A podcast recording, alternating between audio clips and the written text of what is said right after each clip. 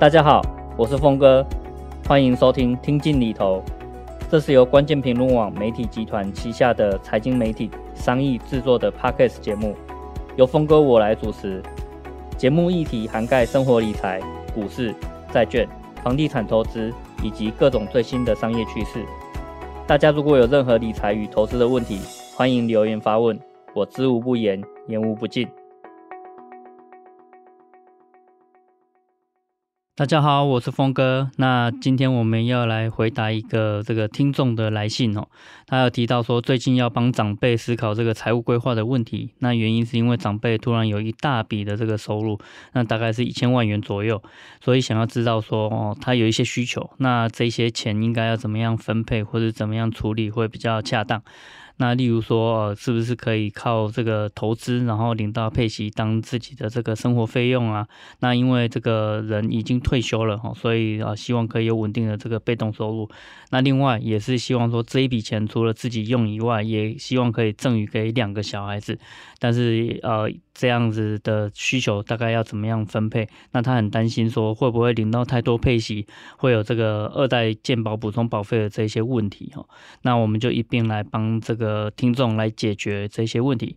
那他有提到说，他这个呃长辈的这个收入啊，大概是就是一大笔的这个收入突然出现的收入，大概是一千万元左右。好，所以我们呃就可以先简单来去规划一下。其实最主要呃，我觉得赠与先放一边啊。其实最重要还是这个长辈他自己的生活费，如果可以先确定下来的话，会比较理想一点。那他也有提到说，他每个月的生活费大概出估就是两万五左右。那因为也没有配偶，然后也没有其他这个房贷的。负担哦，所以这个生活还算蛮简单的。那算起来，一年大概就是三十万元左右的生活费用的这个需求。那如果我们用这个啊。传统的这种四趴提领率来去估算的话，它大概要有七百五十万元左右是投资在这个可以产生被动收入的这个这个资产上面，像是股票啊、债券等等的哈。那另外，我也不建议全部都放投资，因为他现在已经退休了，那要没有这个工作上面的收入，所以可能要有更多一点的这个现金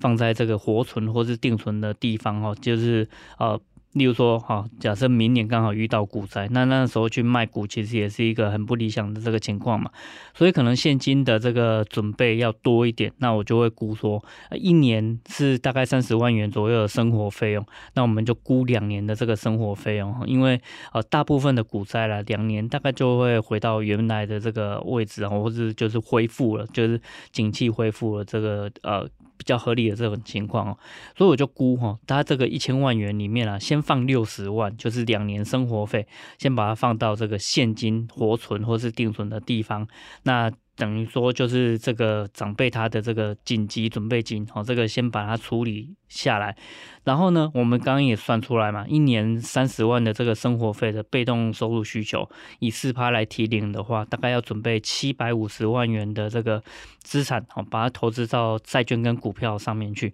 所以其实这一千万已经就准备 花的差不多了，就是把它配置到现金的这个紧急准备金跟这个股债的这个资产配置上面，各各。大概是六十万跟七百五十万左右哈，那七百五十万不管是把它投资到股票或债券啊，那的确哈，如果这个配息的这个频率比较低，然后每一次配息领到的这个呃超过两万块啊，就这真的会有这个健保补充保费的问题了。那所以啊，就是这七百五十万要怎么样投资，怎么样分配哦，是一个学问。好，那当然就是它不会有标准答案。那我简单来讲，例如说这个长辈他想要就是最安稳的，然后全部都是以这个呃最简单的方式去做规划的话，那大概就是股票百分之五十，债券百分之五十。我相信对于这个已经退休的老人家来讲哦，可能这样的也算是一个安全又保守的一种资产配置。那股票百分之五十呢？我会建议说，哦，可能就要开始分成两个不同的标的了。例如说，零零五零跟零零六二零八，它同样都是追踪台湾五十指数的，可是它不，它是不同的这个 ETF。那为什么要这样分呢？你可能会觉得说，既然都追追踪同一个指数，那就买其中一只就好啦。可是我们要考虑到是健保补充保费的问题，好，所以把它分成两只，那每一。就是每一个 ETF 它可能都是这个季配或是这个半年配的这个情况的话，那你就可以比较稍微去分散掉你每一次领到配息的这个金额，尽量不要超过两万块，或是你觉得两只可能不太够哦，就是零零五零、零零六二零八以外，你还是可以分配一些到美股的这个 ETF 去哈，例如说这个零零六四六就是元大这个标普五百的 ETF，那分散到三只，然后除了台股以外，你也有一部分资产在美股上面哦，以免就是 台股啊，就是可能经济比较不好的这个情况下，那美股还要表现，或是美股表现比较不好的时候，台股还要表现，那等于说你在投资上面这个地域性或是市场也分散了，那这是一个我建建议可以思考的这个方向。可是你说要不要分散到，例如说什么越南啊、印度啊，那我就会觉得这个可能会比较偏向于说，你其实在追求更高的报酬，可是它未必可以分散掉你的风险，因为越南或是印度。这一些比较新兴市场，或是它也许有高成长，可是它的这个波动程度也是很大的哦。那在这个已经退休，然后以退休的这个被动收入为主的这种规划上面啊，就尽量不要去追求这种比较高报酬率也高波动的这种资产配置。那股票部分，我大概会比较建议就是零零五零、零零六二零八跟零零六四六这三档哦，你就可以就是按照自己的喜好，然后去做平均的分配。你如果真的很喜欢高股息的 ETF，其实也没有什么不行哦。例如说零零五六。这个也也是一个可可行的选项，但是我会这样讲啊，就是说零零五六它虽然每年的这个配息的殖利率听起来就是比零零五零还要高，这是绝对的哦。可是问题在于说它的整体的这个成长性啊，它可能长期来讲不会超过零零五零哦，所以你可能每年领到的配息会比较多，然后你就要开始去担心你会不会。轻轻松松就碰到了这个二代健保补充保费的这个门槛哦，这是一个你必须要再去解决的问题。另外一个就是说，你可能啊早期几年会领息领得很开心，可是经过十年、经过二十年之后，你发现你手头上持有的这些资产，其实它的成长力道并不会像台湾五十那么高哦，因为它其实所所持有的这些公司。赚到的钱大部分都配息给你了，所以这些公司它的成长性其实是不会很高的。那短期内你可能会觉得没什么太大的变化，可是长期来讲啊，你零零零五六持有很长的一段时间的话，你就会发现你的资产大概是维持原来的这个规模哦。那如果是零零五零的话，它所持有这些公司，它还是持持续不断在成长的过程当中。像是零零五零现在最大的持股是台积电嘛，你看它每年资本支出这么庞大，然后它每年的这个营收也持续在成长哦，所以它的成长性是会比较好的。那假设这个呃长辈啊，呃现在才六十五岁或者七十岁，他可能后面要靠这一笔资产，然后产生被动收入，连续领个三四十年这么长的时间，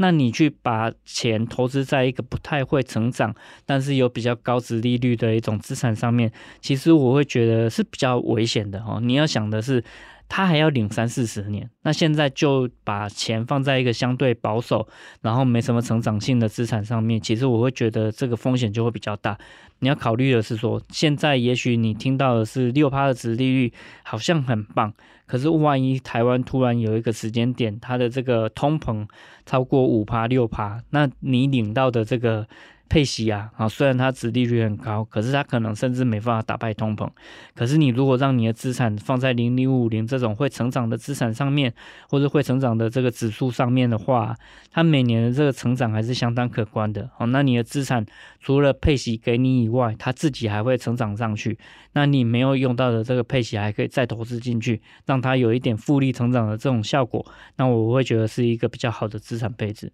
好。股票的部分大概简单就讲到这里哈，那这当然债券其实也很简单啦，你就是用这个美国七到十年的这个公债的 ETF 去去持有，或是你如果觉得呃你想要更保守一点，那台湾目前也有一些这个呃美国短期债券的这个 ETF 也可以用哦。美国短期债券的 ETF 啊，它其实比较像是美元定存，然后它的两个特色哈，我先让大家知道，第一个。美元的这个短期债券啊，它的这个波动程度很低，所以你就会就会觉得说它很像定存的这个效果。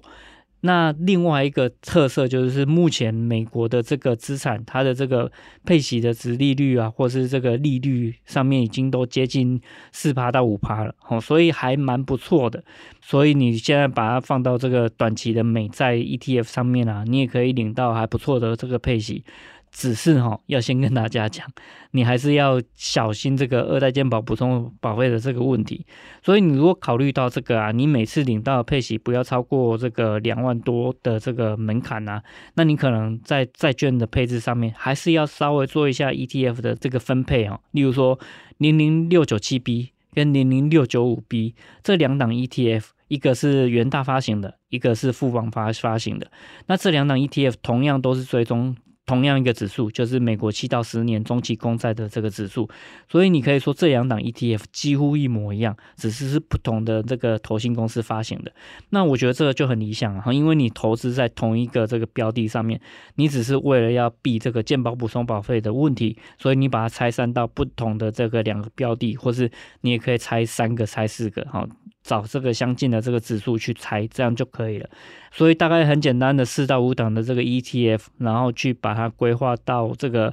把七百五十万元的这个资产把它规划进去，然后尽量用这个接近百分之五十五十的这种股债配置，或是六十比四十，股票稍微多一点，然后债券稍微少一点的这种资产配置，那把它配置进去之后，大概之后啊，每年都可以领到三十万元左右的这个被动收入哦，那。呃，也不太需要缴这个健保补充保费，那就可以开开心心的每个月有大概两万五左右这个生活费，所以大概就解决了这个听众他一半的这个问题哈。等一下我们就会啊说，诶，这个听众他的这个长辈有一千万元左右这个大笔收入，那目前已经有六十万放在现金的活存或定存，七百五十万用股债配置去。创造这个被动收入，那剩下哈还有一百九十万元想要赠与给两个小孩子，那该怎么样规划呢？那我觉得其实要先考虑一下，就是赠与给这个两个孩子啊，他们目前的这个需求程度是怎么样，或是呃，你你有没有打算就是要非常公平的分配，或是哪一边多一点，哪一边少一点？那这个等一下哈，我们先休息一下，那再回来讨论赠与的这个问题。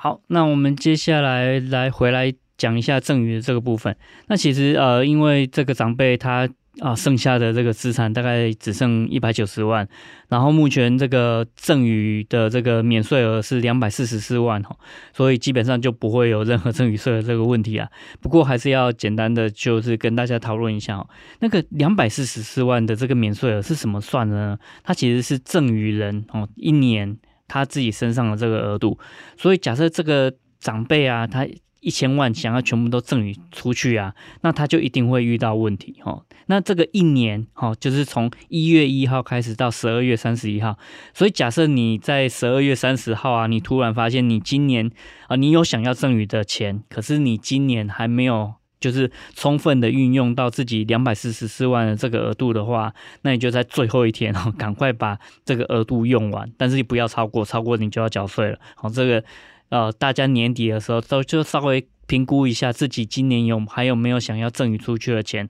那好好充分利用这个额度。好，所以第一个，它是从一月一号到十二月三十一号一年内，好，然后再来就是赠与人的额度，所以。每一个人啊，就最多只能送出去两百四十四万。你不要说哦，我送给大儿子两百四十四万，然后送给二儿子两百四十四万，不是这么一回事。就是大儿子加二儿子，哈，或是加这个其他的人，不管怎么样，就是加起来，你一年只能送出去两百四十四万。如果超过了，那你就要开始缴税了。好，所以每一个人身上就会有一个额度。那如果有配偶的话，就会相对比较呃简单一点哈，因为配偶之间。赠与是免税的哈，不管你赠与多少，两百四十四亿都是免税的一个状态。所以假设你有配偶的一个情况下，那假设爸爸哈想要赠与，例如说四百多万出去，那这个时候呢，他可以先把一半赠与给这个配偶就是太太，然后爸爸妈妈同时再赠与出去，其实那个额度就会直接变成一年可以赠与出去四百八十八万这么高的这个额度了啊，所以就可以充分利用配偶之间这个赠与免税，然后再用就是双方一起送出去的这个情况下，就可以再好好的去节税。那这个也是稍微先提醒大家一下的，然后再来就是说啊，那两百四十四万的这个额度啊，因为我们刚刚已经算完了嘛，就是。这个啊，听众的这个长辈，他只剩下一百九十万，所以就算他一年内要把他这个钱全部送出去，其实也不会有这任何问题啊。可是啊，哦，就是真的要直接。好，一年内就是全部都送出去嘛？那要怎么样去分配到两个孩子身上呢？呃，其实这个其实就是我觉得是一个人生智慧跟选择了哈。那例如说一百九十万，那分配给两个小孩子，等等于说每个孩子今年就可以先拿到九十五万元的这个赠与，那也都是属于一个不用缴税的一种状态。可是如果这个呃两个孩子，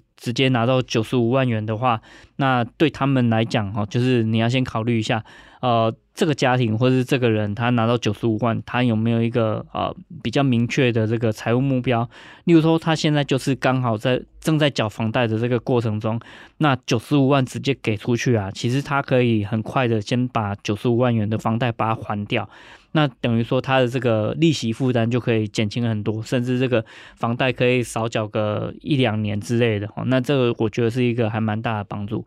那所以我会我会比较建议说，先评估一下这两个孩子他们之间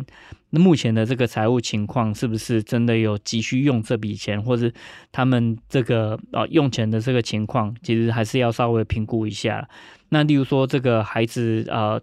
正在这个求学的这个阶段，那你直接赠与他九十五万元，可能他也没有地方用，好，那我就会说，还不如你可以。呃，假设他现在刚开始念大学，那他有四年要缴这个学费或是用用钱的这个需求的话，那其实你是可以分成四年，慢慢的分批赠与出去的，不一定就是一笔钱直接就是送出去哈。那所以我还是会说，虽然这个金额它没有大到要处理这个赠与税额的问题，可是我还是会评估一下说那。要送出去的话，那对方的这个用钱的这个需求大概是什么样子？才不会说，哎，你一笔钱送出去，然后他就平常也不知道怎么样花钱，然后就把这个九十五万元莫名其妙的花光了，然后完全就是不知不觉，可是这笔钱就消失掉了哈。那这个才才是我觉得是要要比较评估跟要比较谨慎的一个地方。毕竟九十五万元说多也不算多哈，你可能就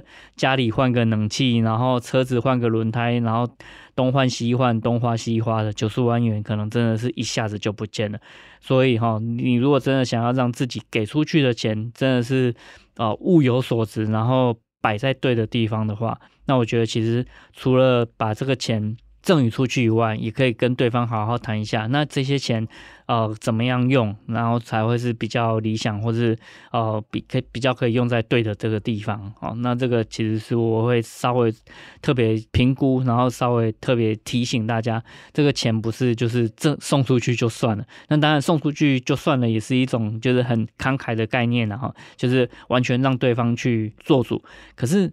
你要想的是啊，就是如果有一个人，那他平常从来没有管过钱，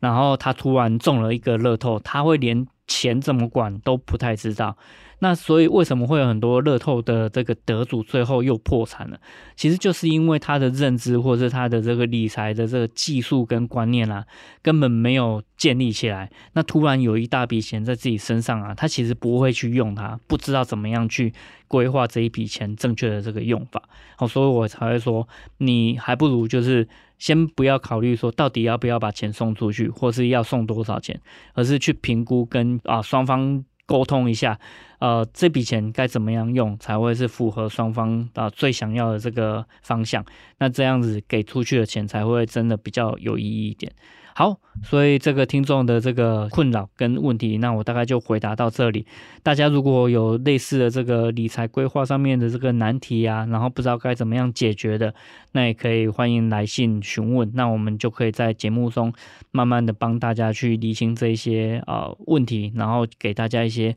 不同的解决方案，让大家不用再那么担心钱。那我们今天节目就录到这边了，那也希望大家可以过个开心的年，然后在新年的开始哈，就是对自己的财务还是要有一个比较完整的规划。如果你还没有想过这个问题，也希望大家可以花一点时间坐下来，好好去评估一下自己家庭的这个财务的预算啊。然后自己今年的这个税务的情况，五月就要缴税了嘛？那你去年的收入有哪一些是可能要缴很多税的，或是今年可能会有大笔的收入，你要不要先布局一下节税的这个情况？因为等这个收入进来啊，你大概所有的节税都没办法规划了，因为它已经入账了。哦，那国税局知道了，你就再也没办法做任何节税规划。所以一定要在这个钱入账之前，就先做财务的或是节税的这个规划，才来得及哈。所以这些先提醒大家。那我们今天节目就到这边喽，也跟大家说声拜拜喽。